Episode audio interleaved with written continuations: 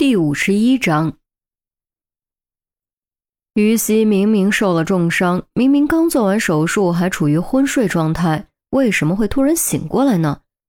这一切都要从田小田被抓当天说起。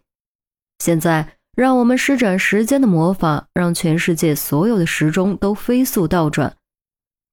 高个子护士倒退着离开，于西被倒退着推回手术室，匕首脱离鲜血回流。最后定格在钟离手捧礼盒出现的那一刹那，我有办法让凶手自己跳出来。什么办法？陆明一把握住钟离的肩膀，钟离抬起手中的礼盒。之前我们一直以为这个礼盒是对警方的挑衅，但其实并不是这样。这个礼盒是暗示，暗示我们漏掉了最重要的一条线索。暗示？我们漏掉了什么？陈红蹙眉。心中快速将全部案情回顾了一遍，并未发现存在遗漏。我们的确漏掉了一条最重要的线索。还记得礼盒是谁发现的吗？是在什么地方发现的？小鱼，他和这件案子有什么关系？陆明同样大惑不解。起初我也以为没有关系，但其实恰恰相反，礼盒被放在于西的枕头底下，就是在告诉我们，他才是案子的关键。是被我们忽略的最重要的线索。钟离停顿了足足十秒钟，才用异常郑重，甚至有点兴奋的语气说：“凶手认识于西，他在以杀人的方式为于西复仇。”队长办公室，凶手杀人是为了于西。这绝对是陆明和陈红干刑警这么多年来听过的最不可思议的作案动机。一开始两人都不肯相信，可听完钟离的分析后，两人面面相觑，都看到了对方眼中的动摇。档案显示，于西的出生地是在山西襄垣，冯小敏的出生地也是山西襄垣，第一起雨伞杀人案的发生地点还是山西襄垣。档案还显示。于西和冯小敏在同一所小学上过学，不仅同年级，还同班。虽然于西后来随家迁走，但这已经足够说明冯小敏和于西小时候是认识的。巧合的是，第一起雨伞杀人案的受害人杨丽恰恰也在这所小学上过学，是冯小敏和于西的同班同学。再看第二起雨伞杀人案的受害人王雪华。王雪华是否认识冯小敏无法确定，却有可能和于西认识。他曾经和于西在同一所高中上学，比于西高一个年级。至于第三起雨伞杀人案的受害人张萍萍，和冯小敏没有直接关系，却显而易见和于西有关系，而且关系很不好。综上，原本三个怎么都找不到关联的受害人，终于被联系了起来。而将他们连起来的这根线就是于西。将于西的档案放回档案柜，陆明的表情异常凝重，用手指反复敲击桌面，迟迟不肯开口。陈红左右踱步，表情同样凝重。嗯，如果于西真的认识冯小敏和几位受害人，他为什么不告诉我们呢？之前我一直没让他参与案子。他根本没见过前两位受害人的照片。陆明终于开口，说着，忽然坐直了身子。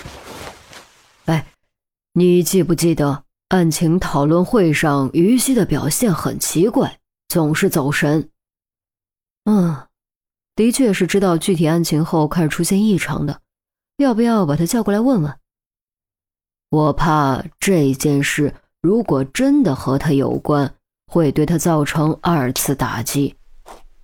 陆明站起身，背对着办公桌，抱着手臂，犹豫了片刻，终于一咬牙，沉声道：“罢了，破案要紧，把他叫过来吧。”很快，于西就被陈红带进办公室，状态看起来似乎有点紧张。陆明亲手倒了杯水递给于西，并没有开门见山，而是语重心长地说。小鱼啊，现在我们有些事情要问你，希望你做好心理准备，老实回答，没问题吧？嗯，没问题。于西捧着水杯点点头。盯着于西的双眼，陆明肃然问道：“你是不是认识冯小敏？”啪的一声，水杯脱手掉落。不过幸好是一次性纸杯，只是水洒了一地而已。果然如此，陆明和陈红心中已经有了答案。陈红走过去，握住于西的胳膊，安慰着：“别紧张，知道什么就说出来吧。”我。于西擦擦洒在裤子上的水，脸色变得有些苍白，咬着下嘴唇，纠结的点点头，又摇摇头。好像认识，我已经记不清了。时间太久了，我根本记不得他长什么样。毕竟十五六年过去了，忘记长相很正常。但事情往往比长相更容易记住。你能不能想起一些关于他的事情？其实我刚才开会的时候就一直在回忆。于西按着太阳穴，双眉紧锁。似乎在绞尽脑汁，使劲回想。我依稀记得他好像经常被欺负，还有个猴崽子的外号。陆明和陈红相视颔首。陈红道：“你没有记错，丽君调查的资料显示，冯小敏出生的时候有一条小尾巴。虽然后来手术切除，但在他的成长过程中，旁人总是借此嘲笑他，他的父亲也因此抛弃了他和他母亲。”真是这样，难怪我搬进小区后，总是觉得对门的阿姨有点面熟。原来她真的是小敏的妈妈。辛苦记起的回忆得到肯定，于西自己都感觉不敢置信。陆明点点头表示肯定。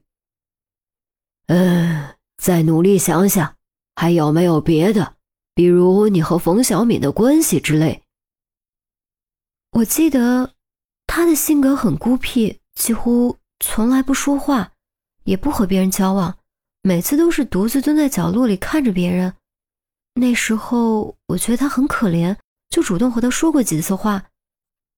曾经有一次是有人朝他丢石头还是什么来着，我看不过去，上前阻止，结果被打破了额头，可能是疼痛的关系吧。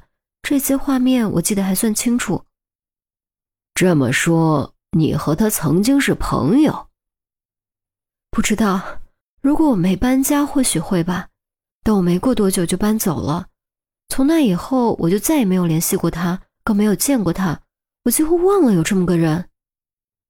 这时，自于西进来就没有开过口的钟离突然插话，语气凌厉，颇有点质问的意思：“你有没有给他过一把伞，一把老式长柄尖头雨伞？”我。你，你的意思是，不会吧？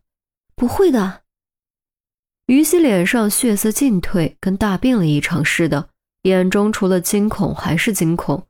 他是给过冯小米一把伞，一把老式长柄尖头雨伞。自那以后，他就搬家了，再也没有见过冯小米，也没有拿回那把伞。难道三起雨伞杀人案的凶器就是那把伞吗？